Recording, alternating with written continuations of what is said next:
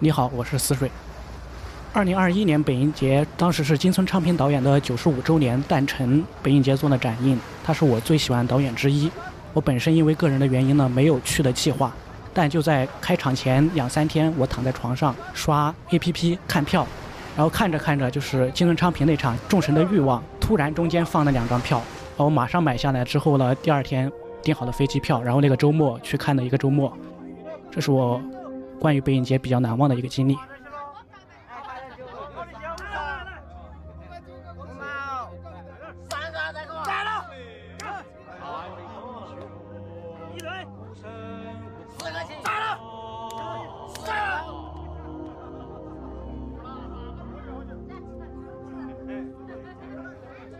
大家好，我是秋实。第一次看北影节，我是一五年上的大学，然后大学之后。有了暑假这个假期，就从杭州飞到了北京，看了第一部电影，应该是第一部吧，一六年还是一七年，看的是安东尼奥尼的《放大》，这是我在北影节现在还记得的一个时刻。就在最后，他们在操场上打一个空气网球，然后突然就坐直了，在那个偌大的一个剧场里边，然后就感觉好像大家都很安静，然后那一刻没有什么具体的故事的发生。然后我就享受那一刻，我现在还记得那一幕，这是我比较难忘的第一次吧，北影节的经历。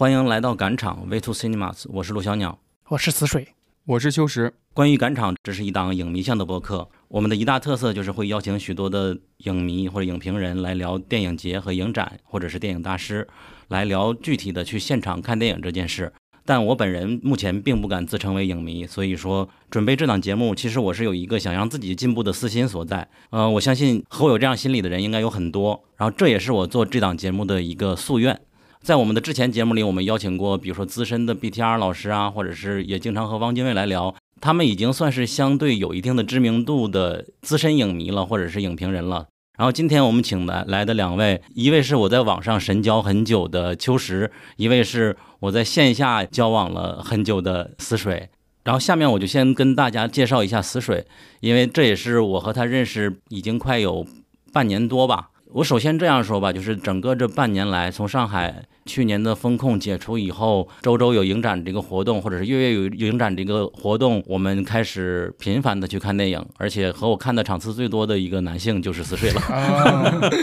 然后其实还有其他的朋友一起啊。然后他不是会在公开的地方去表达的那种人，但是我们私下在见面的时候，或者是私下看完电影在聊天的时候，他经常在讲电影的时候就是兴奋起来了。呃，前几天我们有一个话题，就是说你作为一个播客的主播。还说自己是爱人吗？还说自己是那个内向吗？但其实不是，都那个脱口秀演员他们也一样，平时很内向，只有在舞台那一刻，我感觉死水也是只有在他舒适的地方，他才能够表达出来。所以说这半年时间，我不是有意的发现他，但是确实是他所表达的那些，倒不是他对某部电影或某个大师的观感。因为那只是个人的意见，每个人都有不同的意见。但是他自己如何去看待一部电影和如何去了解一个大师的那个过程，我觉得是非常让我受教的。所以说他比我还年轻好多，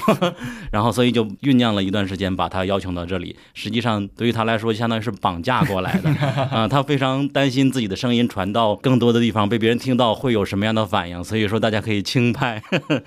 这时候思水你可以做一些官方回应了。大家好，我是死水。其实我看电影的年头也非常的短，也是刚刚开始看电影，只是这次被压到这里来，简单讲一下自己的看法。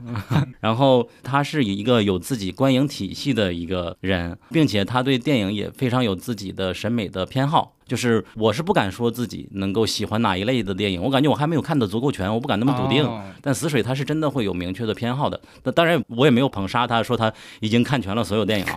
然后，另外我需要介绍的一个嘉宾是昨天我在 p o f a s t China 捕获的一位主播，他有一档播客，我也非常喜欢，听过他大半以上的节目，叫做《偶然误差》。他那个节目的介绍，我觉得就是非常有意思嘛。而且他每次做节目的时候，都会做很多的文本的调研，以及邀请很合适的嘉宾来展开。A 二四的节目啊，或者是那个偶然想象的等等相关的节目啊，都是非常的有意思。也请他跟大家打个招呼，介绍一下。大家好，我是秋实，非常感谢能成为小鸟神交的那个人啊！我还是影迷，我还是在。学习当中的影迷，我今天得知跟死水是同一年出生的，还有点惊讶，也是来旁听死水聊聊他的体系，聊聊他如何成为影迷的。然后我的播客叫偶然误差，呃，是从一个名词解释开始的，因为我在不管是观影的过程当中，不管是生活、读书、阅读当中，总有一些词在牵绊着我，好像是成为一个障碍。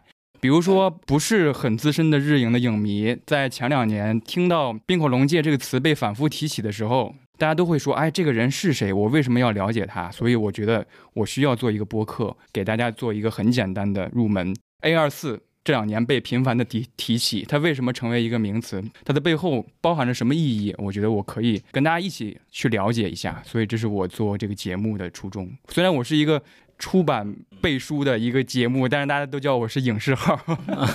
确实聊电影很多，非常感谢对邀请我来。一方面是神交，另一方面也是我们有很多交集了，因为第一次我们联系还是通过豆油的方式，你试图呃邀请我们呃我和汪精卫去做客你们的节目嘛？汪精卫后来推荐过去了，但是我是万万不敢去别的节目里边做一个。输出型的主播的，因为自己自认为是不行的，只有在这个赶场这个节目里，我才能够放心的当做一个什么都不懂的人来问大家。然后我的另一档博客叫《英美剧漫游指南》嘛，我们的主播 Sara 也在你们那里边做过一期节目，好像是对，聊了啾啾。OK，周周，嗯，因为今天虽然说秋实已经是我认识的另外一位值得去长聊的影迷了，但是今天这期节目算是属于死水的，不是嗯是 是，我是旁听来的，我是旁听的。然后，因为我一直会有一个障碍，就是单独和一个人聊的话，我担心自己刺激他去问的问题不一定能够让他做到最好的发挥，最好有一个第三人。所以说，秋实昨天在 p o f e s China 见面的时候，我感觉突然就是命运击中了这个 感觉，然后把他邀请到这来了，然。后他也是录完这期节目就要赶高铁回到北京啊，很难得。然后下面就进入呃一个固定的环节，就是今天我们虽然说两位嘉宾，但是主要会提问死水他的迷影时刻。那我们现在有几个问题，其他嘉宾也被问过，我下面来问死水，就是你与电影的第一次接触是什么时候？其实我中小学时期他是没有电影院这个环境的，最开始的时候基本上。都是电视上放的电影，或者是 DVD、VCD 这些东西。但是我小时候有个比较有意思的经历，是我看过几场露天的放映，相当于他们把胶片拉到村里面。然后找个地方放，但是这个因为比较小，那个时候印象不太深了。一般呢是在我们村委会上，那个时候还是老的胶片放映机，放的是一些香港功夫片。还有一次特别有意思，是在一个公路旁边。那公路呢是到那里有个大拐弯，弯里面呢有一块平地，然后他就在那个路的拐弯处架了一块幕，就很简单的白布搭的一块幕，然后放了一个警匪片吧，好像是香港还是台湾的，我也记不清了。然后当时那个路的旁边呢都是一家人开三轮车或者是摩托车，一家一家三口都。坐在那个车上看，有点像一个很简陋的汽车影院那个样子。哦，我记得北影节啊，上影节也有汽车影院，还有个朋友抢了一个是难得的票，后来发现有车才能看。汽车影院不一样吧？汽车影院要用它那个收音机收调频嘛，你可能站在旁边听不到。嗯，对，我不知道你们，我是有这个在市集上或者是在户外小时候放电影的经历的。我印象最深刻的就是《新龙门客栈》那个电影，我们在呃农村的集市上隔三差五每年要放几次这个电影，大致都是放这种电影。新龙门客栈，然后当时那些武侠片，或者还有我印象里还有少林寺。OK，因为这只是你第一次接触电影了，那让你真正觉得自己是个影迷的，或者是你怎么开始对电影感兴趣的，把它当做一个很认真的一个事情。嗯，其实也不能说直接马上因为一部电影或者一个什么事件特别感兴趣，可能是已经开始有概念了来看电影之后，对我影响很大的就是贾樟柯的《故乡三部曲》。嗯哦，就是小五、三峡好人跟站台。当时可能刚上大学那个期间，对我有很大的影响。其实可以归纳一下，就是对我影响的一个结尾、一个开头跟一句台词。一个结尾呢，就是小五最后那个结尾，那小五因为偷东西被警察抓住了，然后拴到用手铐铐在那个电线杆旁边，然后所有的人都走过来对他指指点点、指指点点、指指点点。那种尊严被践踏的屈辱感，那个情绪很感染到我，很长一段时间都沉浸在那个情绪里面。包括那个时候，我期末有个英语作业，就是要上台用英语五分钟还是三分钟介绍一部电影，我都还是讲的小五，很奇怪，别人都讲的什么？我就非常想那个有个投影，然后展示一下那五分钟讲小五的画面，你的小朋友死水什么样子？呃，一个开头呢，就是《三峡好人》的开头，因为我家就是那边的。嗯，当时开头就是在船上的一个长镜头，那个拍的很粗糙，摇过来摇过去，哇，那个太鲜活了，仿佛都是小时候身边的那些爷爷奶奶、周围的那些叔叔阿姨在电影里面，那个真实是非常震撼到人的。嗯，这是三亚好人，然后再就是站台一句台词，就是那句“一个朋友普希金”，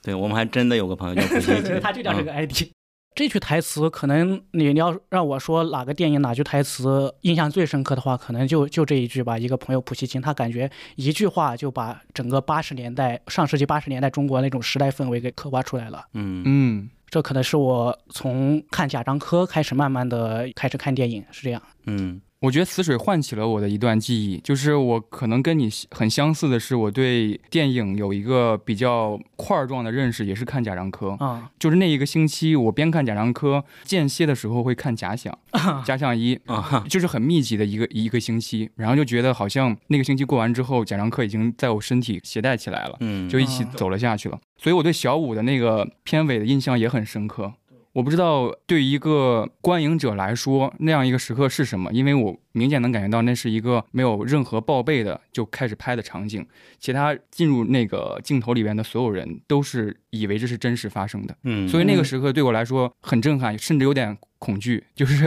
我我没有准备好要看到这样一个场景哦，所以这小五对我影响非常大。那好，那我的冰冷的切换到下一个问题，这个秋实也可以回答，你们比较喜欢的导演或者是观影的偏好有哪些？对电影的风格，喜欢导演还是一个是我很喜欢日本电影，像开头说的金村昌平，还有其他的一些日本电影大师，我都很喜欢。中国导演呢，最喜欢的还是侯孝贤。嗯，可能某一种电影的偏好吧。现在就是我不太诶是追求那种看故事或者紧张刺激的情节，我比较追求一种全新的情绪体验，就像小五那个结尾那种弥漫过来像潮水一样的压迫那种情绪。嗯，或者说这个电影里面有一个人物我特别感兴趣，特别着迷，我就很想探寻他，大概是这样。嗯，秋实呢？嗯。其实我看的比较杂杂食性的一个影迷，然后刚才说到贾樟柯，其实我觉得在另一个国别英国，我也有一个很喜欢的导演叫肯洛奇。怎么死水是 不喜欢宿宿敌？可以聊一聊为什么你不喜欢肯洛奇？你们先因为侯孝贤和杨德昌 PK 一下。对，我先说一下，我喜欢杨德昌，呃，更多是吧？更多一点。呃，喜欢侯孝贤，我挺喜欢海上花的。嗯嗯，对，海上花他和李平斌的。的那个合作是，我觉得是有更多的化学的能量的，就是一个镜头滑到另一个镜头，中间有一点你好奇下一个镜头是什么，然后你好奇会发生什么，但其实也没有发生什么了。他们就是聊天和酒桌间的游戏构成的一个电影，但是为什么那么让人入迷？这是我对海上花。当然杨德昌我是 更喜欢一点。跟大家科普一下了，就死水的偏好里边会更喜欢侯孝贤多于杨德昌。然后我们另外一个朋友叫小天鹅，他喜欢杨德昌多于侯孝贤。但是这里边就要跟听众们说一下，希望无论你喜欢杨德昌、侯孝贤，不要觉得死水有什么很侵犯性的想法，因为他有一句名言叫做。我喜欢侯孝贤，你喜欢杨德昌，不影响你是我的最好的朋友。原来如此，不止这么长，很长一段那句。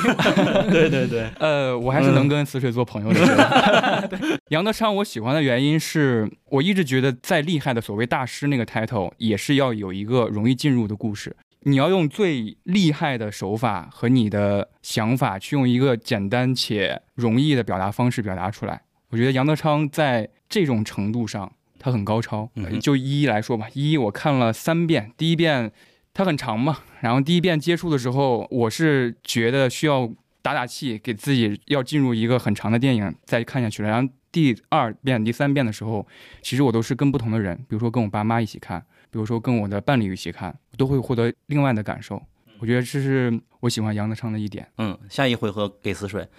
那我要说侯孝贤吗？对对，但是这个环节我们不会重点聊他们啊，你们可以简单回应，给你一个机会。先 可能没有那么喜欢杨德昌，是因为他本来是台湾社会的手术刀嘛。嗯，觉得他作为一个从美国留学回来的这种顶尖的高智商的人才，他很清楚的分析了当时的台湾社会。但我就觉得他这种要把他说的东西告诉你的这种愿望太迫切了，嗯我不太喜欢这种方式。嗯呃，这这是我没有那么喜欢杨德昌的一个原因。对，其实也不算不喜欢了，只是更喜欢，就是因为一说你不喜欢就会得罪人了。对，对我可真的很怕听众。影迷是很包容的，对对，实际上这个时候我也对死水有了一个判断，就是比如说可以推导出来为什么他不喜欢肯洛奇。嗯，肯洛奇也是一个更加关注社会民生的人，而他想要那种纯粹的电影艺术，就有一种感觉，所以说就不太一样的一个。明白。那再就一个小问题，死水这个名字的来源，真的没有来源。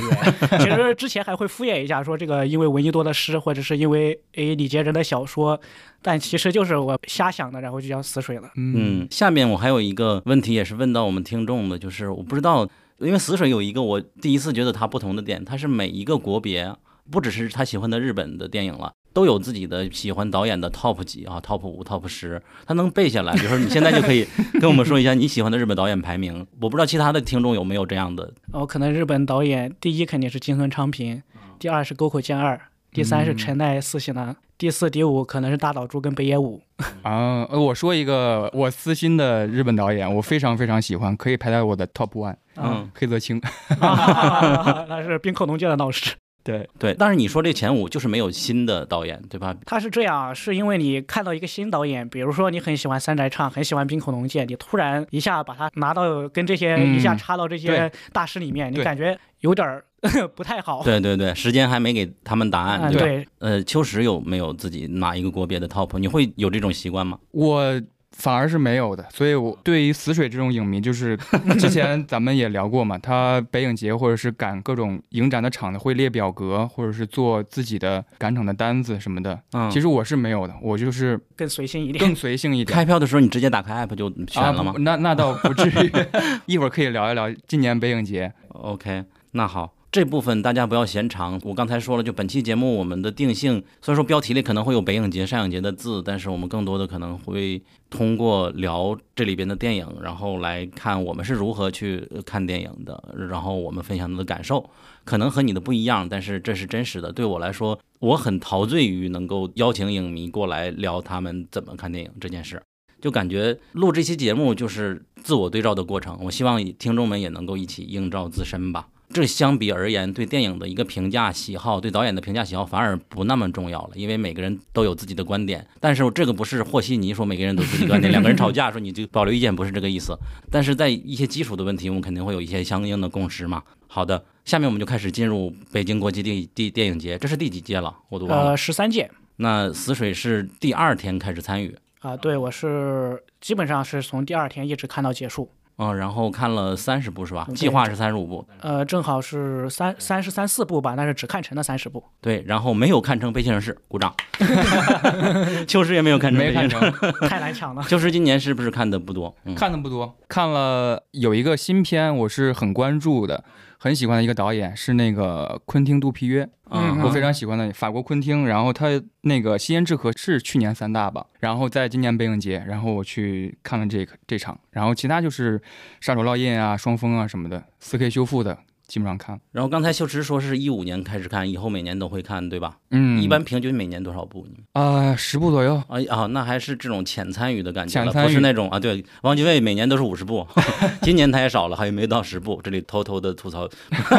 一下啊，死水年月不多，就两三年，北京、上海都是两三年。但我都是把日程表填满，能有空的地方都不留空。嗯，我都不记得自己哪年，应该是一三年或者一四年开始看的吧。然后一七年来到上海，来到上海以后，实际上每年的北影节我都会至少参加一个周末的，只有今年没去，因为当时去了香港嘛。香港发现北影节的好片子，香港已经看过了，所以就对我来说诱惑力太小了。甚至有朋友免费提供住宿，我也没有去上。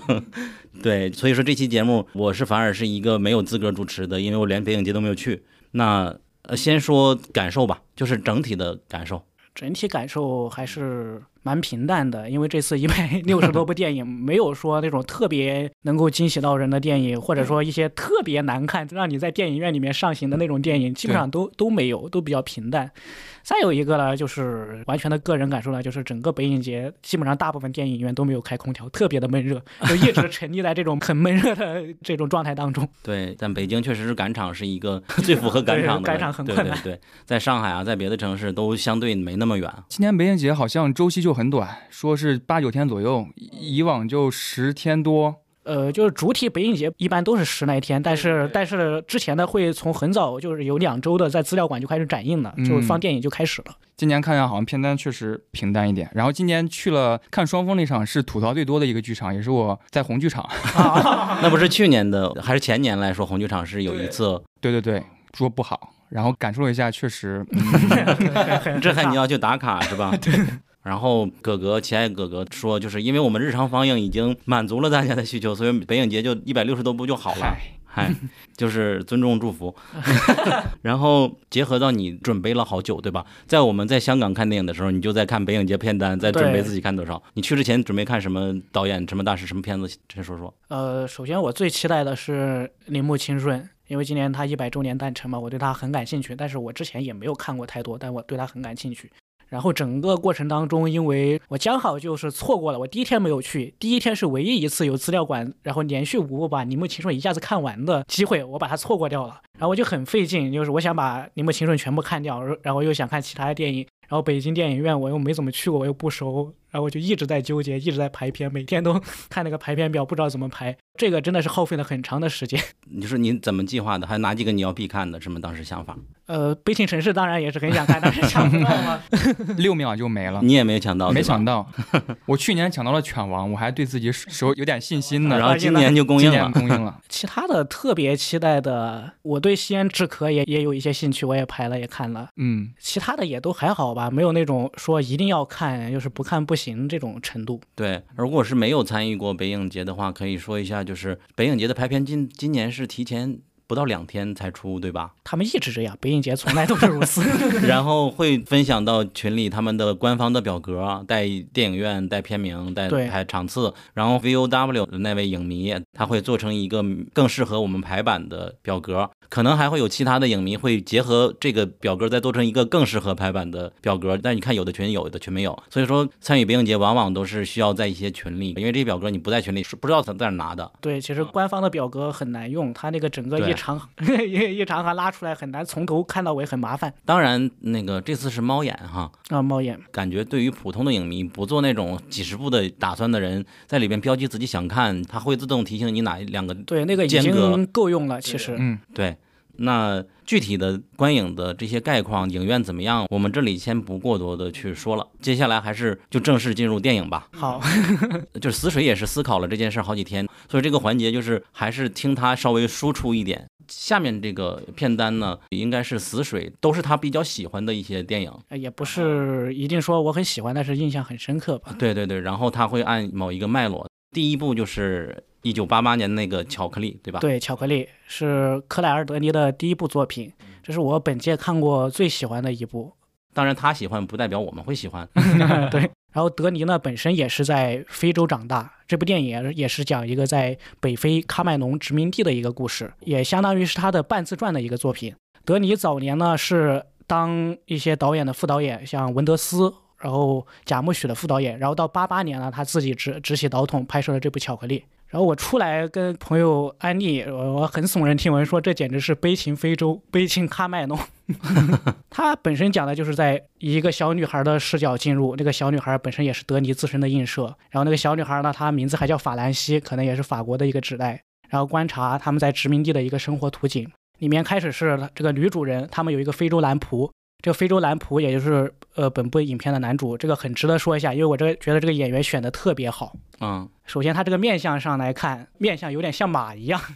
就是整个五官他总是这样稍微向上，这样扬起来一些的，很很高傲。然后他本人也是像非洲大地一样野性桀骜不驯的这么一个形象状态。嗯，就像他在这个电影里面也是，他好像是作为一个男仆，尽职尽责，一丝不苟地完成自己的工作，但是他从来不向殖民者低头的，可能只会跟这个小女孩好一点，会让她骑在自己脖子上，还有这一种这种直来，但是他对于殖民者从来不会让这些殖民的大人、白人、成年人做这种事情，他都是很有尊严。嗯然后说到这个电影嘛，我可以把它明确的分为一个叫非洲、欧洲图景、非洲图景。在非洲这一部分是女主角她她的丈夫，也就是殖民地官员，经常外出出任务啊，去干什么呢？经常不在。然后她对这个黑人男仆产生了这种爱慕之情，包括黑人男仆也能感受到这种情感。女主角喜欢这个黑人，但是她想呢，我是一个殖民者，我是白人，我她有这种种族歧视的呃思想藩篱笼罩着她，就是我不能跟他这么接触，我不应该有这样的感情。黑人也是，他能感受到这个女主角对他好，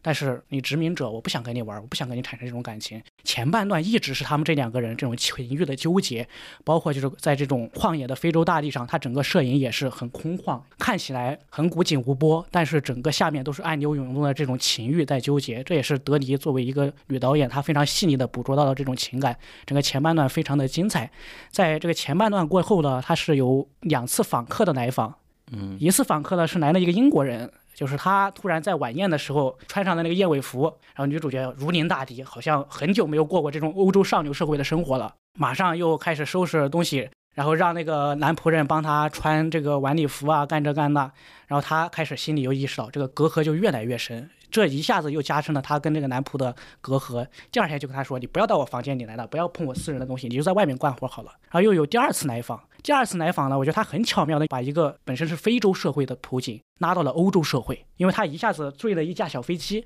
来了一一飞机的人，里面什么人都有，歧视黑人的，想接近黑人的，拿黑人做做生意的，反正都是这些人嘛。他一下就进入了一个欧洲社会的途径。然后这个女主角马上这个心里的种族隔离越来越深，包括跟随这架飞机来的几种人，一种是对非人特别歧视，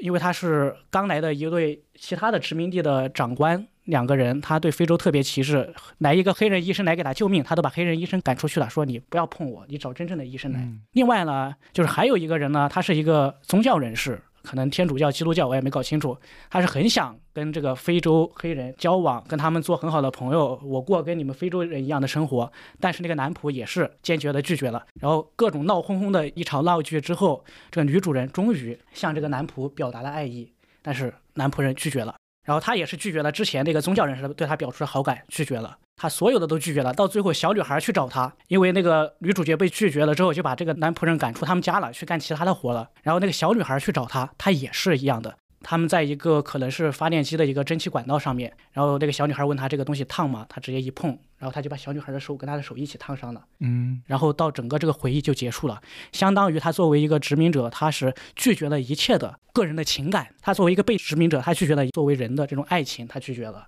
然后他也拒绝了，就是一个社会，就是那个宗教人士对他善意也拒绝了。然后最童真的小孩子，他也拒绝了。整个到后半段，包括电影里面也有极光片语的一些表现，就是整个非洲呃，整个法国的非洲殖民帝国已经日薄西山了，一些很有见识的黑黑人开始集会呀、想推倒法国的殖民统治，你能感到这种日薄西山马上要倒塌了，人与人之间的这种隔阂其实无法弥合的。大致到这里。然后这还不算完，之所以我说它《悲情非洲》还有一点，我觉得它跟《悲情城市》很相近的地方，就是它本身是那个这小女孩长大之后回到非洲大地探访的故事。然后探访了，她打那个的，那个上面呢是一个黑人司机。最后黑人司机跟他握了一下手，然后看他手被烫伤的，说你掌纹很奇怪，看不到未来。这里有一点像《悲情城市》的一点是什么呢？就《悲情城市》其实是一个，呃，它最后是向下的，但是因为新树芬这个形象的的存在，在这种沉郁黑暗的氛围中，好像总有一种理想主义的光辉，好像梁朝伟被抓走了也没什么，我们还能这样生活下去。他这个结尾跟辛淑芬就有一点像，就是他们两个在那里握手，好像还对这个非洲、欧洲殖民者、被殖民者关系还有一层和解的可能性，但是这个未来好像也看不太清，因为结尾又落到了一个三个黑人站在那里，不知道是撒尿还是干什么的，然后突然又下了一场大雨，隐隐绰绰、雾雾蒙蒙，整个非洲殖民者、被殖民者关系就这样朦胧的这么过去了。这个情感，呃，突然想到一个很相似的一个情节，应该是《辛德勒名单》里边吧。有一幕是德国军官对他一个集中营里边的犹太人产生出了情愫，对，然后在表达情愫的时候，就犹太人那个女士就坐在那里，然后他那个军官一直想要表达出这个很扭曲的情感。然后当他突然意识到某一刻身份不对的时候，他一巴掌打那个女士。啊，所以我觉得这个可能是有一点相有一点似性，类似。就是我爱你，但是我必须在身份上拒绝你，一巴掌打过去，这个还挺深刻的。我我很喜欢德尼，因为去年三大它有一个片新片叫《正午之星》，然后我很期待能够在大荧幕上看到这个这个口碑啊对两极分化，这个两极分化我更想看了。对，因为香港电影节展映了，对吧？展映了，然后有人嗯看了觉得很不，呃，几个朋友觉得是他的噩梦，但是我 保留意见，我没有看过我。也没看过，有保留意见吧。好，接下来下一个就是真正的叫世界末日了。詹姆斯·格雷你也看过了是吧？詹姆斯·格雷是我很喜欢的一个导演，您您可以先说《世界末日》这个。啊，世界末日是这样，我是觉得它跟巧克力也有点类似，也本来是詹姆斯·格雷本身也有点半自传性质，讲他自己小时候的故事。他本身是在一个公立小学，然后跟一个黑人小孩关系很好，然后他家长觉得这个黑人小孩把他带坏了，然后把他调去了一个贵族学校，然后他带着那个黑人小孩做了件坏事儿。然后他父母包括警察这些人都让他把这个事儿推给那个黑人小孩了。嗯，然后这个小孩儿感觉他这种童年的生活场景突然被这个丛林社会、阶级社会给压迫了，觉得这是他的世界末日。但是我就觉得这个东西跟巧克力还是有一点类似啊，我觉得整个表达上面，嗯，不如巧克力吧。我想知道死水对詹姆斯·格雷这个导演的喜爱是哪个方面，或者说直接问了，你喜欢《星际探索》这部电影吗？呃，我喜欢《星际探索》，嗯我觉得詹詹姆斯·格雷是一个很被低估的美国导演。怎么说？因为一个是他确实没有那么高的知名度，再一个呢，就是他是一个得奖源特别差的导演。啊，像法国人其实是很喜欢詹姆斯·格雷，他六次还是七次进到戛纳主竞赛，到现在一个奖都没得过，什么奖都没有得过。对我也很喜欢《星际探索》这个电影，而且我觉得詹姆斯·格雷有一个路径上相似的一个导演，我也很喜欢，也是被我认为是很低估的一个导演，叫做格雷泽，哦，是苏格兰的一个导演，他导了那个片子叫做《平囊之下》，是跟啊，对，斯嘉丽·约翰逊好像是 A 二四出品的。然后他在零四年是跟尼可基德曼合作的一个叫《重生》嗯，一个电影，然后豆瓣都是六点六点几分，就是非常不叫座的一一个导演。为什么说是路径上的相似呢？因为詹姆斯·格雷这个导演，他拍了挺多短片的，或者说他拍了挺多广告片的。他给小李子拍过广告片，然后他是熟悉那套视听语言的，然后他拍短片很厉害。然后格雷泽呢，他最开始出道是给 Blur 还有 Radiohead 拍 MV 的，拍 MV 出道，然后之后才开始拍电影。然后可能零四年拍了一个重生，就非常烂，大家都说很很烂的一个电影。然后隔了十几年才拍了那个《皮囊之下》，然后之后有有一些短片，而且他们两个导演有点相似，就是他们对于摄影啊，和配乐都有自己的考究，呃，说到配乐，我必须要说，《星际探索》是我这些年听过最好的电影非配乐。常厉害。电影配乐，《星际探索》的配乐非常好。星际探索，我是一九年去香港看小丑，顺便就在他那个 K 十一看的。嗯，我的感受就是太多的台词，我不觉得他的台词美，嗯，好像是许多人会觉得他的台词很好，然后加上配乐，但是我是没有 get 到。我可能对于这个他那些独白，我也没有什么感触。嗯，我比较喜欢就是他在这种太空漂流的状态，加上他那个配乐，嗯包括我觉得他有一点特别不像好莱坞那些科幻片，就是对他那些特别戏剧化的情节，什么在月球上飙车，然后突然跑出来一个星星，他其实没有怎么拍，他就是一带而过，这些东西不重要，我就是去找我爸爸。对。而且布拉德皮特那个脸在注视你的时候，我觉得他那个脸本身就是成为一种文献了，就是他脸上的皱纹，他脸上的表情，对他本来可能他的脸跟宇宙就是作为一体的这种表达，嗯他有点像马利克，反而不像其他的那些电影。星际探索这个摄影，我想提一句，他是霍特玛，他是布的摄影，啊布也是我很喜欢的啊，一会儿可一个电影。以聊到。好好，那正好，下面进入本届的第一个大师了，铃木清顺。啊，对我其实也没有那么去去之前也没有那么了解他，现在我也不能说我很了解他，只是因为他是一个呃让人感觉这个观感会比较嗨的导演，就很久没有在电影院需需要这样释放一下，所以我很想去看。然后也也确实这次虽然本来想五部都看，但最终只看成了三部。嗯简单说一下，铃木清顺呢是一九二三年出生，现在正好是他的一百周年诞辰嘛。然后他是毕业之后呢，先去服役了几年，然后到四六年复员之后，去上了一个演艺的专科学校，然后就去松竹制片厂当副导演。然后当当了两年之后又转去日活，嗯到日活的时候，大概在一九五六年，这个记不太清啊，五六年、五七年、五八年，大概这个时间段，嗯，开始作为导演拍片，大概是这个时间段是持续了十年时间。我们这次展映的五部电影都是在日活时间拍的这些电影插一下，日活也是一个制片厂。啊，对，这些电影呢，它都有一个特征，就是一个暴力系列电影。也可以叫做太阳族电影，就是当时有一部小说呢，叫《太阳族》，它就是讲青春，就是少年按耐不住内心的暴动，这种狂躁的情绪，然后这种打斗的电影，这个在当时很时兴。然后日活呢就拍了这么一个系列的电影，有很多导演来拍，就成本不高，很 B 级片，然后一直都是呃动作片呃那样，大概是持续了十年时间。这次展映的五部电影都是，然后十年呢，这个也也也跟日本电影环境有关系。到六八年、六七年呢是杀手闹印，六八年之后呢。日活了就把铃木清顺解雇了，说你拍的电影太莫名其妙了，实在是看 看不明白。解雇之后，哦，马上导演、评论家、学生都上街头抗议，日活把铃木清顺解雇，叽叽喳喳闹了很多年，然后铃木清顺也把日活告上法庭，最后拉拉扯扯很多年，日活这个赔钱道歉。但是铃木清顺因此上了各大电影公司黑名单，大概又沉寂了十年时间，到那个时候就已经到就他被拉黑是什么原因？他被开除了，是因为就是想把他开了吧，觉得不赚钱。他被拉黑嘛，可能是因为对簿公堂，觉得不好看，那日本电影公司就不想要他了。嗯，然后到就刚好停了十年时间，七九年到八十年代的时候，他才开始拍片，那个就是他更负盛名的作品，就是《大正三部曲》《流浪流浪者之歌嘛。啊《流浪者之歌》呃杨延作跟梦二。这个阶段，嗯，也是西方也比较重视他，然后也获得了更好的口碑。包括《流浪者之歌》，当时是当年的寻宝第一，也在柏林拿了一个小奖。这个是我们更熟悉他的代表作，他一直是拍到零五年吧。他最后一部电影章子怡还演了，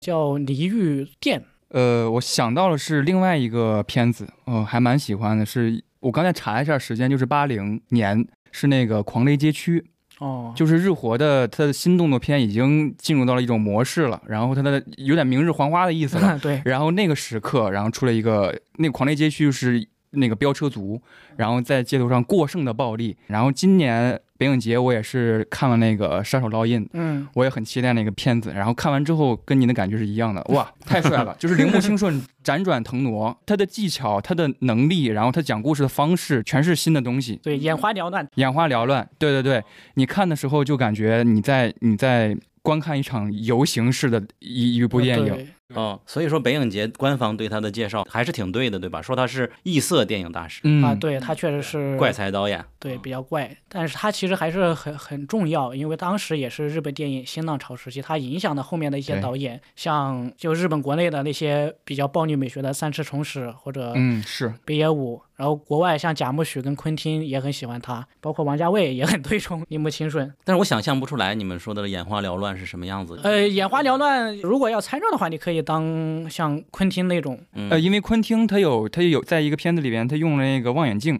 嗯，望远镜注视一个一群女性，然后那个突然视角又切到了那个望远镜的那个里边，然后其实，在《杀手烙印》里边也有这么一个镜头，他最后称为第一的那个杀手，那个主角 在高楼上用自己的望远镜去看。主视角来回切换，然后他会突然一个 zoom in 就切到了那个巨大的镜片，然后你会感觉到你的视角在游移，它有一些移轴啊，还有一些跳切的各种呃方式他的剪辑都是无边际的这种大跳跃，对对，他的电影应该不能算商业电影吧？就是日活时期的全都是商业电影 B 级片。嗯嗯，就是全都是为了卖钱的，因为是在制片厂工作，也是为了尽量整个像流水线一样的这种作业吧，他也是是要要限制一下他个人的发挥。包括就是这次五部电影有三部都是那个就杀手烙印的男主角，那个叫肉户定，肉户定都是他演的。呃，因为当时他是大明星，就是就是长得帅，就铃木清顺必须要他演，但肉蒲定是个很有意思的人，嗯，他本身觉得自己长得太帅了，对 对，然后他在自己脸这里填了两块硅胶，让他像一个腮帮子鼓起来，于谦老师，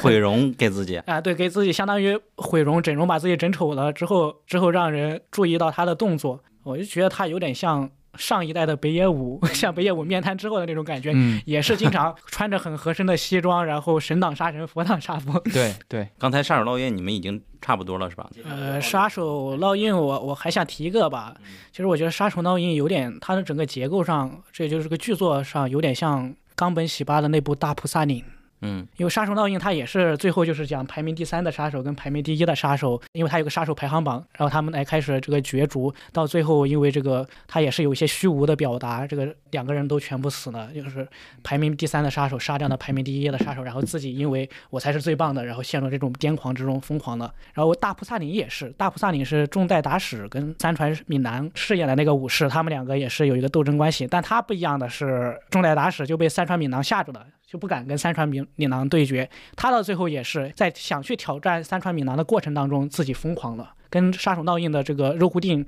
陷入疯狂是非常像的，都陷入了一种着魔这种状态。顺带说一句，明年呢，明年是冈本喜八的一百周年，如果有有展映的话，希望推荐大家去看一下。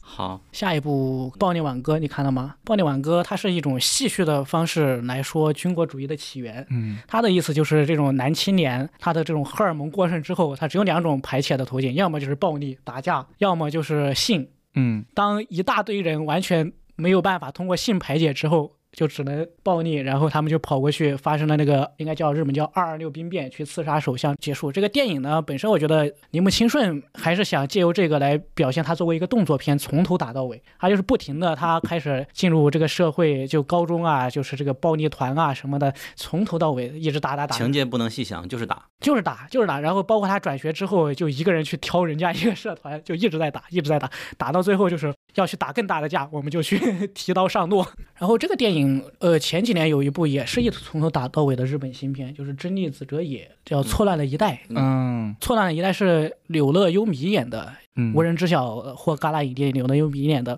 那柳乐优优弥也是，他就是像一个野兽一样，就坐在这里也不理别人，看到人来了就打，上街就打，随便打。但他不一样的一点呢，是《暴力挽歌》里面这些年轻人是受这种荷尔蒙驱使，或者说其他这种欲望驱使，无来由的想去宣泄的这种状态。但柳乐优弥不一样，他是很冷静的，想用暴力去租翻这个世界。他是同时这种暴力的形式跟他个人这种冷静的情感是相交织的，这个是不一样的一点。但同时要说，两部电影呢，从头打到尾，动作设计都还是很精彩的，还是可以看一看。嗯，我现在好奇他的地位，他在日本导演里面。嗯呃，我这么说吧，他在几次寻报投票当中，就九五年投了一次，九五年投了一次，他是第九。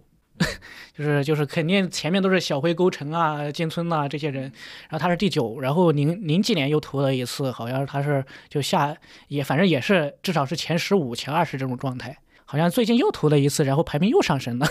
哦，所以我想问死水的是，如果作为一个新影迷来说，去入门铃木清顺，你推荐的顺序是什么？第一步就是《杀手烙印》吗？可能《杀手烙印》，包括这次我还看了另外一部，就是《野兽的青春》，嗯我觉得都都是挺适合推荐的。可能这暴力挽歌有点怪了，就一直打到尾。然后他后面最有名的，我可能觉得大部分看铃木清顺其实不看这次放的这些电影，嗯，都是从大正三部曲来看，那个真的是非常难解，他基本上也就没有情节了，全都是形式上的日本美学的那些东西，那种色彩，然后奇怪的镜头机位，然后各种东西，这个是很很难懂。说实话，我我我前几天还还把扬言座拿出来看了一下，没怎么看懂。对，嗯死水的一个人设就是，突然有一天我要把谁看一下，就拉出来了，一星期就全看完了，他就这样的一个设定。再好像是解封之后，他说要拉一个日本的所有导演片单嘛，我不知道现在进展到什么时候了。呃，进展很慢吧？好，那可以先讲讲《野兽的青春》。就是铃木清顺，他《野兽的青春》，他有点像《用心棒》或者《荒野大镖客》哦嗯他是一个警察，想给他的警察同伴报仇，然后他用各种计谋把两个暴力团伙呃全部给他火并掉了，然后达成了报仇的目的。同时呢，它还是一个有点黑色电影的性质的，因为这个涉及到剧透了。最后，它这个蛇蝎美人还是有这种元素在里面。它比较好玩的呢是这种空间设计很好玩。它一个暴力团伙呢，它是一个夜总会，它那个夜总会外面唱歌跳舞特别吵，然后他们里面谈事儿的地方是一个完全安静的地方，就是它用一个玻璃一个装置，嗯完全安静，就我听不到，进到这里就安静了。然后他来做枪声啊，做这些设计特别好玩。然后另外一个暴力团伙更有意思，我觉得它都有点接近，有点原电影的色彩在里面。就是他那个暴力团伙，他总这里挂一块幕，然后放电影，也是放的那种动作片，好像你进入到那里，瞬间又 又进入了一种演电影的状态啊啊，这个是很好玩的。嗯好，那铃木清顺我们应该可以到这里了。接下来就应该是主要是新片为主了啊。下一部电影应该是也是两极分化的一部电影，浩劫游学园。这部电影新片都属于比较冷门，看的比较少。对，因为我在几个群里，有的人是非常喜欢，有的人觉得不行。就豆瓣，你看评论也是两啊，极化，对对，我一觉得星、五星、四星，对差不多。我觉得你应该是喜欢的。呃，我是偏喜欢一点吧，嗯，因为他这个电影是以色列电影对吧？对以色列电影，他是就是以色列这些高中生还是初中生，这个我分不太清啊。反正他们去波兰系列这些集中营啊这些地方游学，就是去奥斯维辛啊这些地方，就带着他们这样走一圈，然后去体验这种犹太大屠杀的遗址，然后是讲这么一个事儿。然后在整个过程当中呢，他就是反抗，就是这些青春少年其实不在意你这个呃整个过程当中的教育过程，他是以一种青春的个体情感在反抗以色列的这种意识形态教育或者说战狼教育这种感觉。嗯然后过程当中，他一个是很丰富。首先呢，他这些年轻人是一波儿，他们只其实只关心自己的个体情感，不关心这个东西。然后呢，老师，然后以及这个遗址本身在这里，它又是一一层文本。然后他们又带了一个老年人，一个老年人呢，就是其中那个主角的外公，他是一个大屠杀的亲历者。然后他每次到一个地方，就让老头儿讲一下你这个怎么怎么样，你当时经历了什么，就这样，相当于他是有有三层，一层呢是他们个体亲身叙事的文本，再一个是这个现实实际的文本，再一个是口述历史的文本，他这样三层这样一直一直往下剧。情是这样进展过去的，一次次的教育就展示如何教育这些孩子，呃，对然后这也是以色列都在做的事情，全国对吧？对，他们是呃，因为他们出去游学的时候还遇到其他高中嗯同学，就游学团到处都是，基本上那些地方都是他们戴一个以色列国家的帽子，然后举个以色列旗子，这样一波波走过去。哦，然后导演拍这个就是想展示对他的一些反思。啊，对，他们在展现就是老中青三代人对于这个意识形态教育的心理不同的感想。就是这些教育，它的目的应该是反战、反歧视、屠杀什么的，反纳粹，对吧？但这个就是他没有主体讲，他主要就讲的是这些灾难，但他同时过程中就是在一直玩的过程当中，这样一直走下去，因为经过很多城市，那个老师就一直跟他们讲，你们不要走散了，不要一个人单独去别的地方活动，这些波兰人都是很歧视犹太人的，你要小心一点。不让他们走散，但是正好呢，那个主角就走散了，然后有有有一段比较有意思的小经历，但是那些人并没有歧视他，嗯他他他开始就反反思老师对他灌输的这些东西哦，所以说这也应该是呈现主创表达的地方。啊，对他是觉得这种呃所谓的战狼教育不太对，对，他觉得不太对，是有点仇恨教育的感觉。对，有一点点仇恨教育的感觉，但是没有作为主要的那种表达部分吧。嗯，嗯，我在想有没有同类的片子是相关的呢？可能以色列国内的电影我们不太了解，可能拉皮德呃有有点像，不过他但但他那是在法国拍的，对对对，我好奇的是评论区吐槽他的那些人，你假设一下他们应该是怎么样？就是他们可能是因为确实是如果你。觉得没多大意思，就就是觉得，呃就你出去玩啊，也没有什么情节，也没有啥，就就出去玩，然后到一个景点这样讲讲讲，没多大意思。那你觉得有意思点，因为你喜欢的。啊，对我我觉得有意思的点，就是因为他是用一种个人的这种青春期叙事来反抗这个教育，同时呢，他不是那个我刚才说了，他掉队去波兰现在游了一圈儿，因为他还是隐含着导演一种很朴素的想拥抱世界的这种愿望，跟巧克力也有点像，就是到最后还有这种要和解的这种冲动。嗯另外呢，他们本身的这种青春叙事、这种个体情感也也也也稍微还有点打动到我吧。对，好像这样的话，他们这些的教育就变成了真的有点像煽动仇恨的感觉的教育。因为以色列可能他这个国家本身也需要做这种教育来作为他立国的 根本的意识形态。对对他们的凝聚力在世界范围内也是。但是我觉得刚才听你们两个聊，我觉得观众对吐狼奶这个表达，或者是这个直接呈现，都是有一个本能的反感的。他意识到了我在看一个吐狼奶的一个阶段，可能很，我不知道算不算一种敏感，就是总感觉在指涉自己，所以对会对这种电影有一种本能的对我，我觉得这个也是可以按一点零、二点零来划分吧，就是简单展示他们曾经屠杀过我们，那就是第一层，就是像战狼教育嘛。嗯我们是在这种屈辱中，后一代我们要牢记历史。那他们已经到另外一层了，我们已经教育这么多年了，我还需要再继续进进行这样的教育吗？他是不是又助长仇恨了呢？这就算二点零的一个反思了，感觉。对。那下一趴我感觉是几部电影一起聊是吧？思水可以说说你你的一个分类。它其实也不算一个很严格的分类，是我就是二十二号到北京第一天，我看了好像是看了五部，有四部电影都是在讲拍电影的电影，而且都都议题都有点相似。一个呢是第三次世界大战，它是一个剧组电影，是讲剧组的故事；再一个呢是布本身也是有一点原电影性质，然后再是洪长秀的那个在水中啊、也是拍拍电影的电影，也是剧组电影。另外一个就是一个叫《戏梦空间》，它是反乌托邦的，它是讲讲所有人都好像是一个角色的这么一个电影。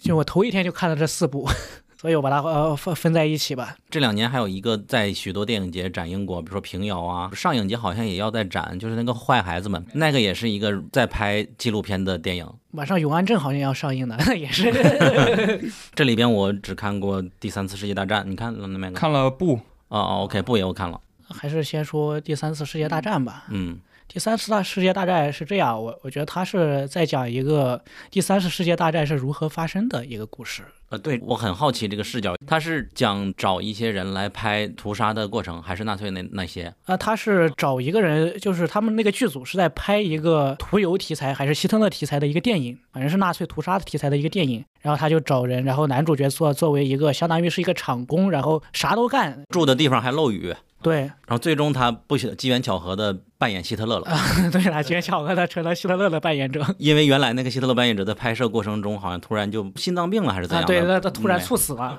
他就是我觉得是在讲那个男主角从扮演希特勒到成为希特勒，然后导致了第三次世界大战的故事。我觉得这个电影有点像，就到结尾的那个情绪，其实有点像小丑。嗯，所以说我们得先叙述这个剧情，然后才能在结尾到小丑。对，因为他得到了这个角色。然后他住进了好的房子，剧组给他安排的，就希特勒的豪宅。然后又遇到了一个曾经有个交集的一个女性，是这样，他那个女性是，反正是应该是一个风月妓院认识的一个性工作者。嗯，对。然后性工作者跟他呢保持了一个这种关系之后呢。那个女性呢，一直受到妓院老板还有其他人压迫，然后就跑过来，就住进了跟他一起住进了那个希特勒大房子。因为那边毒贩什么的要抓我，我要跑，你把我藏起来。还有那个女性是一个聋哑人，这个非常重要。这啊，对对对，他们俩还是用手语交流。对，用手语交流。因为那个女性她也有点像犹太人，其实那女性本身她有点像犹太人，包括她让那个人躲在那个。地板下面，因为它是一个置景，不是真的房子，是那个电影搭搭起来的一个房子，它就下面有那种搭的一个空档嘛，躲在下面，这也有点像当时欧洲藏犹太人的过程中。哦，还有这个意思。对。然后就过程当中，他们最后那希特勒覆灭了，他们把那房子炸了。对。然后那女孩因为是个聋哑人，她听不到外面要炸房子。当时她就以为这个女的应该是被炸死了，被炸死了。因为剧组要炸这个房子，这个剧情她作为主演不知道这件事，然后过来发现那边引爆了，整个房子塌了，她疯了，然后往前冲，他情绪冲击力还蛮大的，然后就开始。第一次他在这里边就狂飙嘛，对对对，飙戏和大家打起来，你们杀了人了之类的。是，然后这块才牵涉出整个的剧组的幕后，就是那个应该要是制片，对，他会如何安抚他呀？然后怎么样？那个导演看起来人畜无害，发表一些声明，但实际上后来发现他才是真正的幕后大 boss，他就相当于一个可以算是资本或者是什么样的一个投射了。他其实才是这个剧组真的希特勒。对，嗯。因为它也是我在香港电影节第一天看的电影，是我在选片的时候就最感兴趣的一部，所以说就很看完了也挺满意的。它没有完全的想象的那么好看，但确实是我就很好奇这个第三次世界大战是什么意思啊？我就就是这样，在那个房子被炸之前，他的诉求是就是扮演希特勒之后，他觉得可以我利用我这个希特勒的身份，因为希特勒之前的那个演员死了，然后只有他能演希特勒了。然后他就想用用这个身份，从那个剧组制片人那里搞钱，然后然后用运用这个身份来获得自己的利益，想把那个女女孩赎出来。嗯，情况就这样一直发展，然后凑钱啊啥的。这是我觉得他试图成为希特勒，我觉得他是试图成为一个二战的希特勒的过程。就是一个自上而下的一个有身份的、有话语权的人来要到钱的过程，然后等到这个房子炸了之后，我觉得他就是发现他这个二战希特勒的梦碎了，他还是一个 nobody，还是没人管他。嗯，这个分析就很棒。然后没人管他之后，他就想着。我实在没有办法了，他就像小丑一样，这个彻底陷入了癫狂，想报复这一切，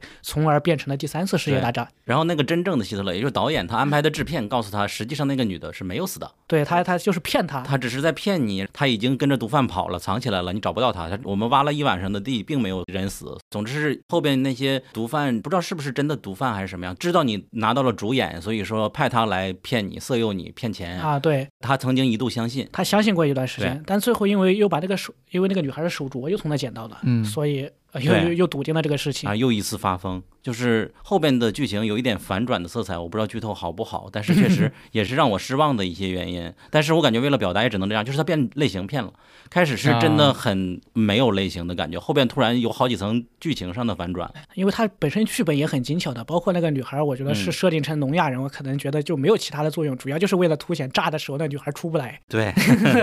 这个设置的是很精巧的。但它有点不一样的，就是因为我们之前。前就最有名的扮演希特勒的电影，一个是卓别林的《大独裁者》，嗯一个呢是刘别谦的《你逃我也逃》，我觉得他完全都跟这两部电影不太一样的路径。呃，《大独裁者》是那个理发师最后扮演成希特勒，然后演讲爱与和平、自由。嗯然后他呢是成为希特勒呢，我就想要钱、搞钱、搞钱，然后把把女孩赎出来。我嗯感觉这这是跟大独裁者不一样。然后跟你逃我也逃是这样，那你逃我也逃是那个波兰剧院的那个演员扮演希特勒，最后把这个纳粹糊弄了，然后把这个事儿办成了，让那个英国飞行员好像是回到自己国家了，完成了任务。嗯但他呢就是扮演希特勒，然后全都搞砸了。嗯，所以说你说你你理解的第三次世界大战是怎么样呈现的？可以总结一下。呃我觉得第三次世界大战就是被压迫的这个阶级，然后很愤怒的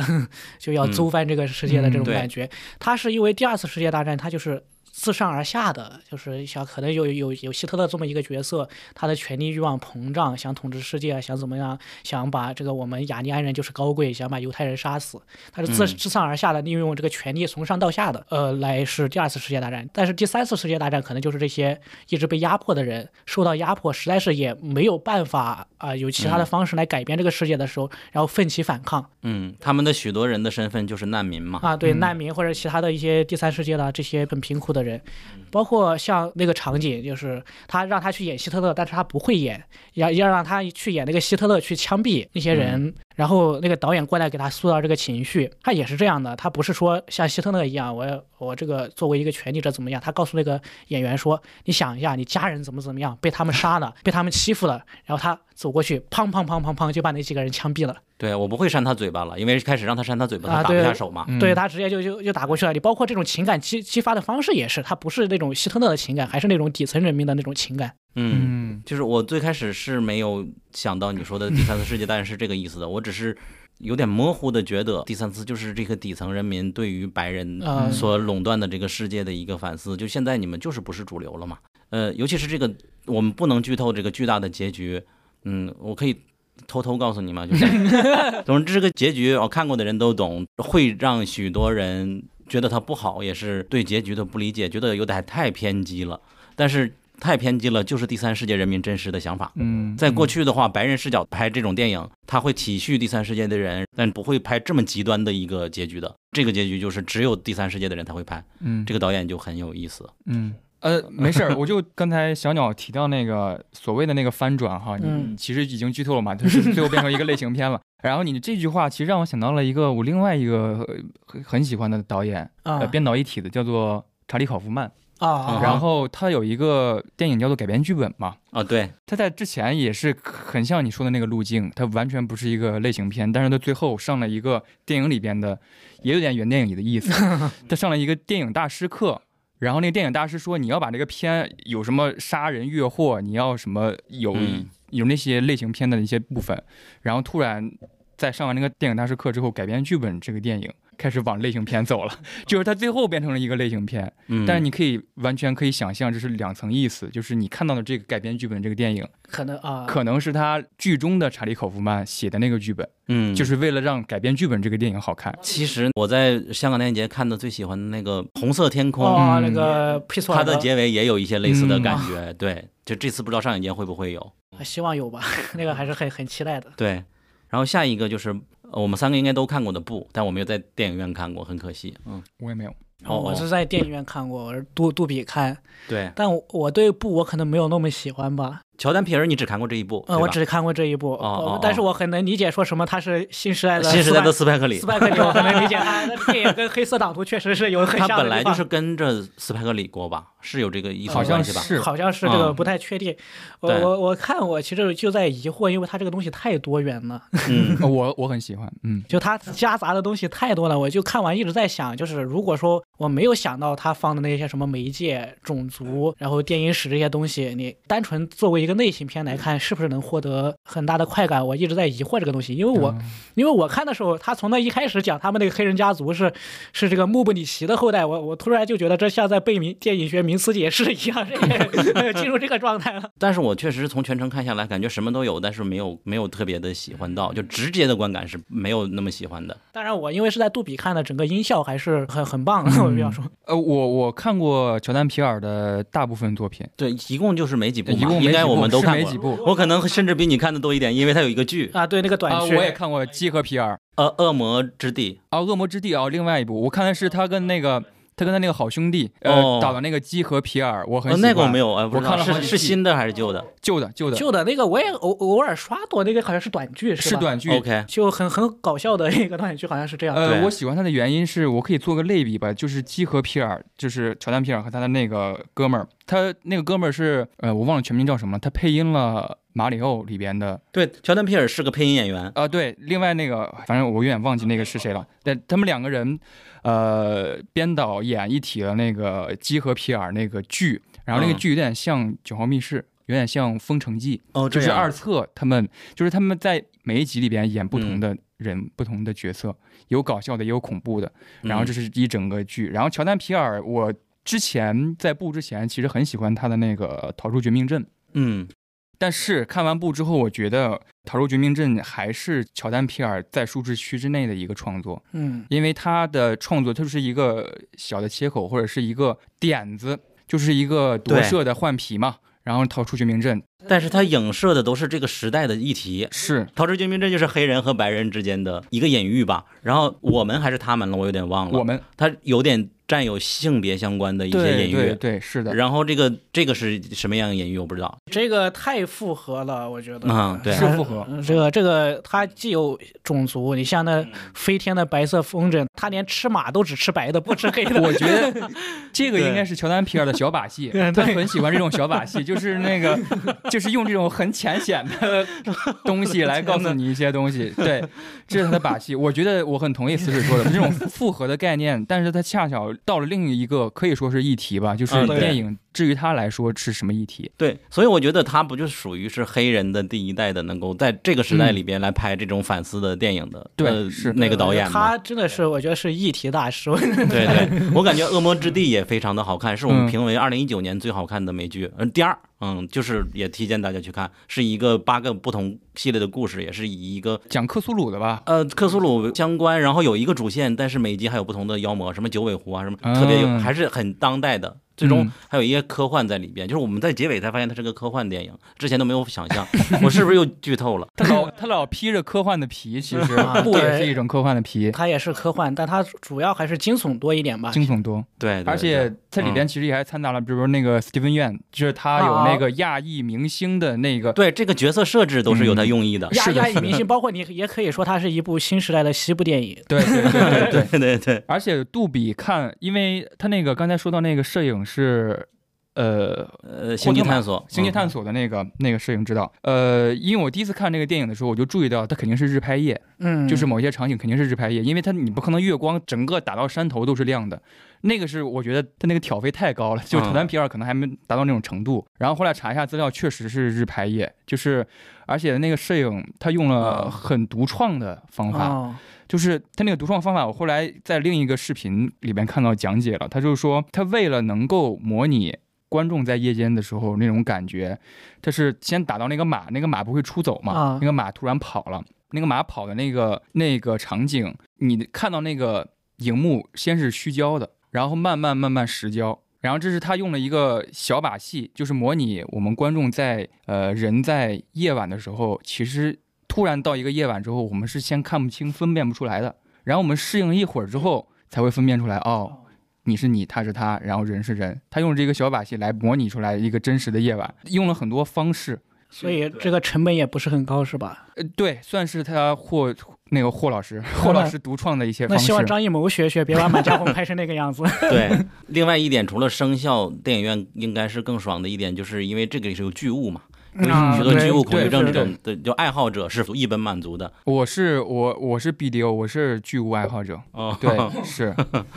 我有点儿 觉得他这个剧务有点太像，太像就前几天的我前两天那个潍坊风筝节潍坊风筝节的秦始皇还获大奖，我觉得有点太像那个潍坊放的大风筝了。有人这么说的，风筝节大风筝。好呀，那就下一步在水中。在水中，哎呀，洪长秀。要先说一下，在水中它是那个，就是整个电影都是模糊的，只有最最开头一段比较清晰 啊，一点。这次北影节居然还在映前写了一张图，我觉得这是影响了观感的。就我对于我来说，我这种体验派就希望就是不要告诉我，我自己反应也不是，我也不傻。但是电影节他们就会告诉你，这个全程都是模糊拍摄，所以说你不要觉得是片子放错了，不要走开哦，就真的很照顾。我觉得，但是影响了我们这种。影影响了，就是看你觉得看电影之前是不应该还要读个说明书？这样对对对，就是就是上上一期我们和 BTR 聊也是这样的，我们在那个香港看的时候，就是开始反应是不是放错了啊？五分钟发现没有放错，因为字幕是准的，然后再之后 发现哎，韩国看电影是没有字幕的，那他们会怎么想呢？就是最后反映出来就是这么拍摄的，嗯对，然后怎么样解读？我这这种过程，我觉得对我是重要的。嗯呃，这个其实可以说的解读空间是很多，但是就各个面向都有，但也没有什么说的。像洪洪长秀就是随便拍一拍，好像就给你出了一个高考题一样，让你来解答它。你可以给他阅读理解，你可以给他找出一 找出好多方向。所以说你是怎么解读？我的解读，我的解读是这样啊，他本身是拍剧组，我觉得他的焦距的模糊是因为他拍的是电影之外的东西，所以它是模糊的。然后因为电影那个焦距那个景深状态，他是拍的那个电影，然后电影之外剧组的事情它是模糊的，这可能是一个形式与内容的一个对应。当然，这只是我随便瞎想出来的。嗯 对，就好像这个电影就等着大家交作文题，差不多是这样子。嗯，我没看这部电影，我看的是我很喜欢的是《塔楼上》，啊，塔楼上呃，但是我对红长秀就是每年都会看，看了挺多十几部了。然后我对红长秀的这种定位就是，他只要今年的喜欢，明年的我就不一定喜欢，就我也不知道有这种 有这种但是。后年初你还会看，还会看，就是对还会看。但是我是红长秀是我觉得是一直在带来，就是用最简洁的方式带来新意的导演。对对对对，就是他很简单，但是很能带来新意。像塔楼上我也挺喜欢的，呃嗯，他是就是他就是那个全海啸，就他那个男主角就走到那个塔楼，他是个四层的塔楼，嗯然后他在开始幻想，就每一段每一个塔楼一层，然后又对应了他的一段记忆，嗯嗯，反正很有意思，整个结构 很对精巧。对对对，是是。呃，包括塔楼上最后他那个说到神的那个啊形容对词，就是那段形容，我觉得呃做到了某些事情吧，就是除了在玩结构之外，因为我对洪长秀，我比如说我喜欢他的这是对那是错，嗯，然后另外一部就又不喜欢了，然后 不喜欢草叶集，也但是挺喜欢自由之秋的，就是这种一直看了下去。但是我对洪长秀我觉得没问题，就是每年他会产出一部标准的洪长秀的作品，我觉得洪长秀还是属于能够作者电影，作者电影。不仅能给我们带来新意，可能也给一些创作者带来一些新意，能够嗯启发一些创作者的导演。嗯好，西梦空间其实没有什么好说的，那个概念是比较好玩的，就是现实生活中每个人都是一个演员，他直接把它划分成了主角、配角、龙套。然后他其实是讲的一个这种反乌托邦的故事，就是一个戏曲空间里面，嗯，这些人生活，最后那个龙套逆袭，还有或者是主角，其实我是披了一个主角的皮，我本身有什么缺陷的，嗯他做了一个划分吧，主角就是呃你一出来说什么话，我谈个恋爱，马上他这里就会开始放歌，他就有这种技能。然后配角就没有这些技能，然后台词呢也比较像主角就有很多很多那种很好的台词写的特别好，然后配角呢就有几句话来来回回说，他们只能用这些表达情感。然后龙套呢，就是一些很残缺的角色，残疾人呐、或者不能说话，或者你不是彩色的，你是黑白的，嗯。他最后就是讲那个小女孩，呃，她本身是个黑白人，然后她以为她父亲是一个很有名的主角，但其实是一个龙套，嗯，讲的这么一个故事，就打破了整个的这个一个阶级社会的这样的一个反乌托邦的结构，就还是有很多人觉得挺好，像什么戴锦华老师、印翔老师都极力推荐。但是我觉得就是它这个东西概念上确实很新奇，但是整个因为这个东西很难讲，因为这个太复设定太复杂了，它好多面相都没有讲清楚。那整个观感观感也就看看起来好像支离破碎的，很难给它这样顺下来。有有我这上影节会放吗？我我是北影节最好奇的其中之一了，就是这部。呃可可能会放吧，这个不太清楚。好，那下一部是坏孩子们，我我只是提到了它也是一个拍戏的电影，就是原电影。嗯，嗯然后隆重进入下一部电影，就是陀螺老师力荐，然后后来被豆瓣网友说快他快给我退钱的一部电影《小世界》。嗯对，此水可以，我没看过，我也很期待，我觉得我会喜欢。哎，小世界其实我觉得它是它是就是一个很简单的故事，在比利时罗马尼亚工人认识了一个呃中国的或者是华裔的，反正是女的生物学家、分类学家的这么一个故事。因为小世界呢，它一个呢是说这两个人的这个感情，另外呢嗯就是他这个生物学家他是研究苔藓的，他就观像观察这种苔藓一样观察这两个人的感情。他很有意思的这个设定是，这个那个女生物学家一出场的时候，就是他的一个独白，说他有一天把这个名字都给忘记了。但你要知道，他是一个生物学家，他是作为一个苔藓分类的，他的工作，他的嗯研究就是给这个没发现的植物，你叫什么？你是哪个属、哪个种、哪个东西？他就是命名的。他做做一个这种工作的人，但他把这个东西忘记了。嗯然后他跟这个呃男主这个罗马尼亚工人就简单的这种交往，他们可能就是在一个植物园这样碰上了，产生了一些感情，到最后他们连名字都互相不知道。我看他就是在讲的，就是没有这个名词、没有名字的世界的这种感情还存在吗？他在讲这个事情。那里面呢，可能我觉得大家不喜欢的还是那句话，没多大意思。他一进来就是一个，就就就实在是你就引起不了这个人的兴趣，就是太太太无聊了。就开始就是一个罗马尼亚工人，他们放大假了，然后他要回去，然后他做了一碗汤，然后送送给这个，送给那个，送给这个，送给那个，然后突然遇到了个植物学家，然后他们也没有发生什么实实质性的接触，最后名字也没记得，就特别淡，特别松散。嗯包括我当时看的时候，我那天下午看的时候也没有那么喜欢，就是也也属于不喜欢。到到现在也没有很喜欢，就是我看完之后，可能到晚上回想起来的时候，觉得还是有一些新意的 这种感觉。试听呢？因为我好像大家都说试听非常好，嗯，可能我太困了，没有太注意。好像有一个电影专门分类叫没多大意思，应该是这样子。就电影节就有很多这种，就每一年的新片，大部分都是，可能也是因为这北北影或者是上影来的电影都不是当年最好的那些电影，嗯嗯来的这批电影它都没多大意思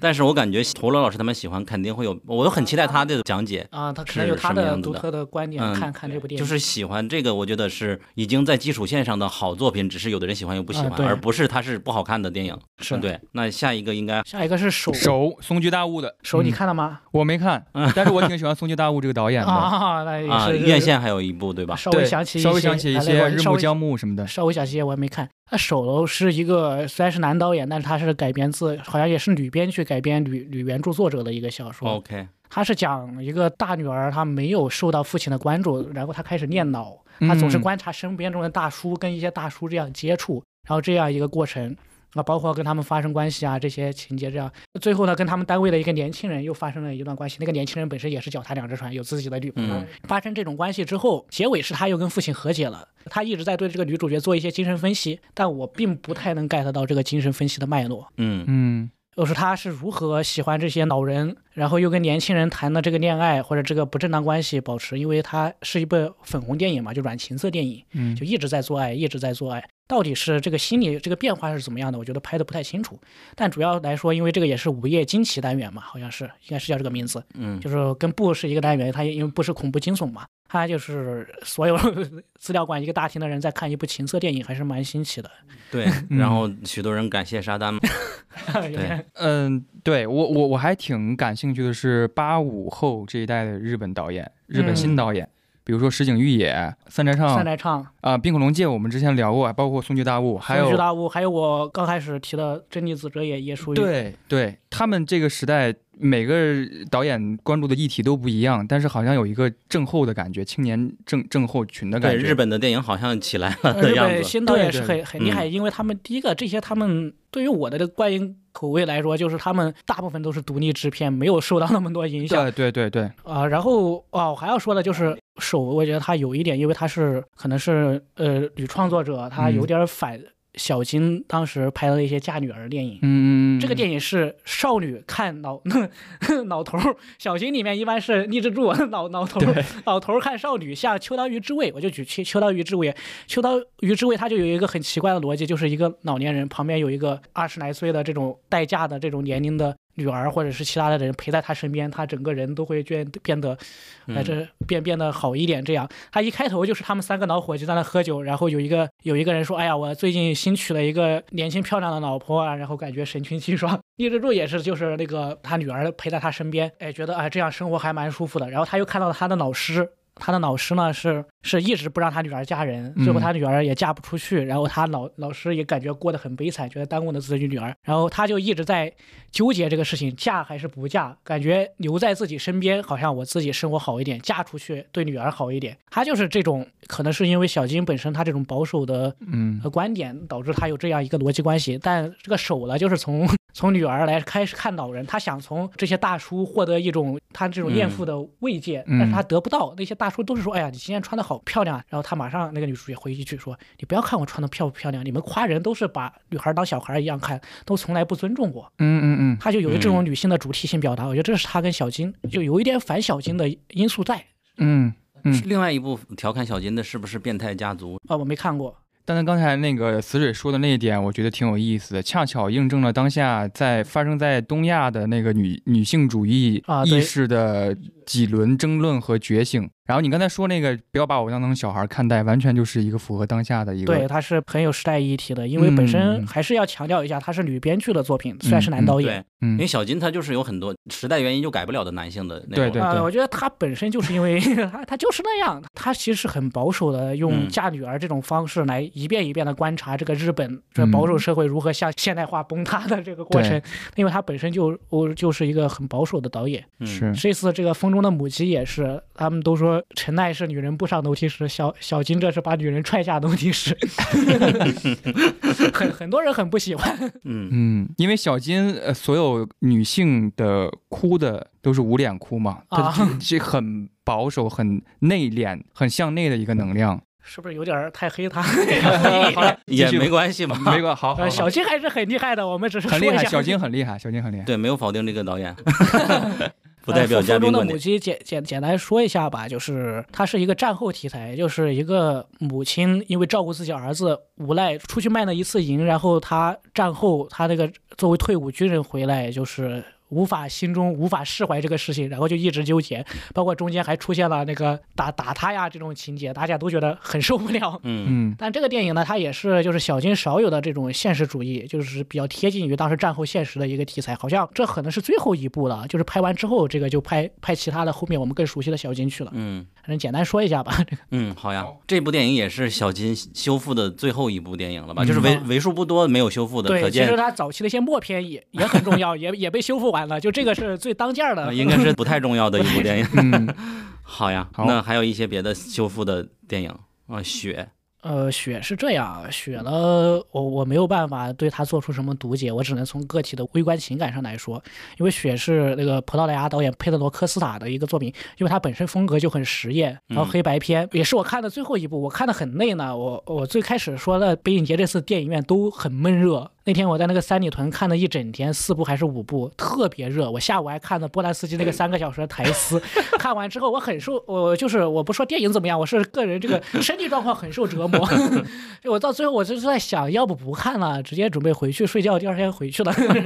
然后在想，然后我说，因为那个电影本身也比较高深嘛，比较艰涩，我说我看个十几二十分钟，如果我实在看不下去，我就走。然后看看看看看，我看到之后我太累了，我不是睡觉，我就是在那闭眼睛休息了一会儿。本来准备说走，一抬眼看到那个男主角跟呃女主角跟小孩儿，反正那个电影的主要演员在河边。然后这个东西呢，突然一下我就看进去了。它是一种黑白的，然后特别强调很雕塑感的那种打光，画面很漂亮，那些光也是没有什么物理逻辑的，所有人都像雕塑一样，特别美，可能看进去了。然后我从头到尾把它看完了。前二十分钟睡觉就是为了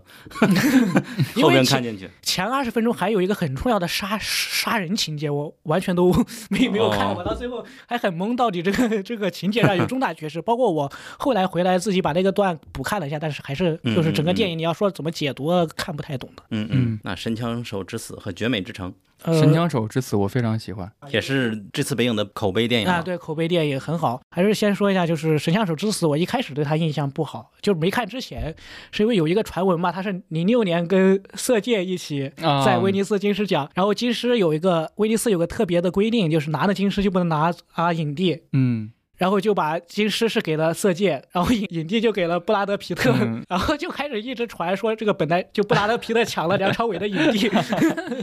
然后包括他皮特本身也是认为自己不会拿奖的，然后临时通知去颁奖礼去拿的那个奖，嗯，然后后面就各种自媒体啊、营销号一传，说的好像皮特那个电影根本演的一点儿都不好，演的很烂，就是完全完全为了分猪肉，所以把影帝给他了，白捡了一个影帝。嗯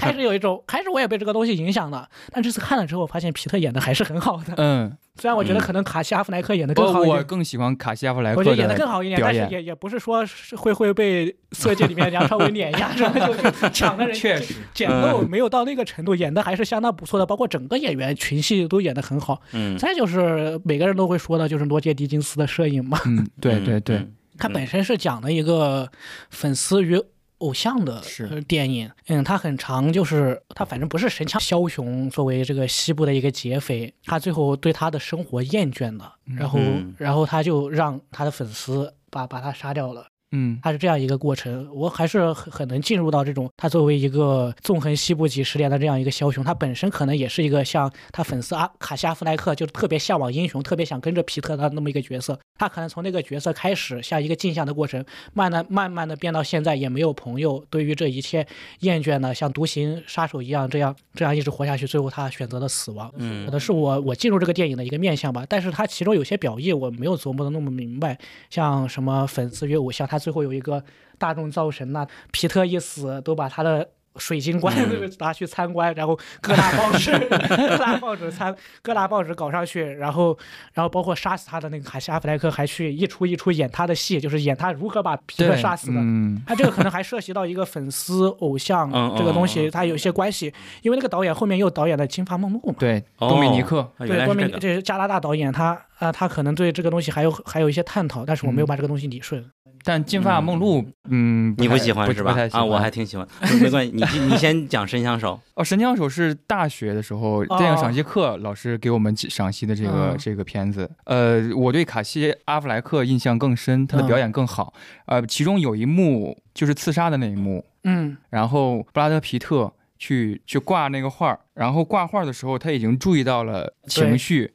环境和对手。我觉得那个时候他已经准备好要死了。呃，对，准备好要死的那一刻，他好像做了一个动作，就是继续去擦符。啊对，然后他就是好像背对着他，然后擦符那幅画，然后允许这一切的发生。呃，就像你说的，他在之后的所谓的杀死偶像之后，我可能扬言上帝已死，或者是扬言神枪手已死了，他没有那样一个更高的呃笼罩他的那种东西存在之后，那那就是一个现代议题了。比如说对啊、我我再去扮演他，我再去扮演我的偶像，等等等等等，那就是一个类型片的议题了。但是在这在此之前，他没死的那个阶段里边，我觉得那个叙事是很很美妙的。那我很认同，我觉得就是他这种 这皮特最终决定走向死亡的这个，对他对这个角色内心的刻画，我也觉得是非常好的。嗯，包括我觉得他们很多这个电影，他说他长，我觉得他就应该长。对对对，就是皮特他最后决定去死，他作为一个就是这这样一个悍匪要死，他这个整个心理的变化，他就是这种疲惫、疲惫、疲惫，嗯，然后嗯是选择死亡，他是应该要那么长。就是你看血的过程，嗯，绝美之城，绝美之城吧，嗯都说它像费里尼，可能说像甜蜜的生活，但呃，它这个面相是跟甜蜜的生活是相反。嗯我个人觉得更像八部半一点。嗯他也是那个作家，二十几岁写了一本小说，声名鹊起之后再也不写书了。然后每个人问他你在写什么？你在写什么？他说我在寻找美。嗯绝美之城，第一呢，它其实翻译就应该叫绝美，就没有就是寻找就没有那个之城。嗯但有之城呢，可能是因为就是保罗·索伦蒂诺的这种城市风光大片，就是罗马城这些遗迹拍的特别漂亮，包括主角也是啊，每一套西服换的特别、嗯，对，特别时时尚的那种展现。寻找美，它最后最后一个呢是他们奢靡的生活，但他跟甜蜜的生活不一样的。甜蜜的生活，马斯川尼奢靡的生活，在这种漫长的夜过不去，是他内在精神的这种一次次向下坍缩、坍缩、坍缩，直到毁灭。嗯但他是在这个奢靡的生活，这个主角这个作家奢靡的生活之后，他最后是寻找到美了。可能就是几十年前他初恋女友带给他的那种，嗯，最朴素的这种情感，就是像里面那个，呃，最后结尾有一个神婆一样的嗯。呃 圣女跟你讲，根很重要，它有一种很朴素的这种东西，可能这个东西就是他寻找到了美，他是寻找到美呢，他是一个整个很昂扬向上的，这么一个 一个电影，它不不是甜蜜的生活那种，到最后被压垮的那种电影。嗯。然后我可能还要说的就是，呃我确实是看《绝美之城》，我看哭了一次，就是他们开始那个主角的一个朋友去世了，嗯然后他就开始讲。里面大部分都是这种情节，他开始讲的，就是参加葬礼要怎么怎么样，上去嗯要说什么话，然后显得自己很得体，很很嗯怎么怎么样，然后马上到葬礼，他也是很很得体的上去，完全按照他的剧本进行的演出，然后他开始给他的朋友抬棺，然后他抬棺的时候，他就掩面这个哭的不能自已。我可能觉得他并不是在悼念他的朋友，他可能是就是在这种奢靡的生活中遇见了自己的死亡。嗯，他开始面对自己的死亡，这种意大利电影独有的这种丰沛的感情非常打动人。我在那里也就看哭了啊、这可能绝美之城。对，我在我研究生写的第一篇论文就是研究，呃，《绝美之城》和 《甜蜜的生活》的相似性和不同。我还挺天哪，我对我挺同意你思水刚才说的那一点。呃，其实我不知道这么这么说合不合适哈、就是索伦蒂诺是我很喜欢的一个导演，包括他有一个剧叫做《教宗》，啊，新教宗，呃，也是我很喜呃非欢的。常喜欢那个掉头发的呃，裘德洛，裘德洛裘德洛演的。呃，《绝美之城》我看哭的是另外一幕，啊我看哭的是他在一个泳池，然后他那个镜头慢慢游移之后，他拍摄的一些水纹。然后那些水纹哦在天花板上，在一些顶上，甚至你可以想象的是一个隐喻在天上的一些水纹。嗯然后那个水纹，呃，我非常呃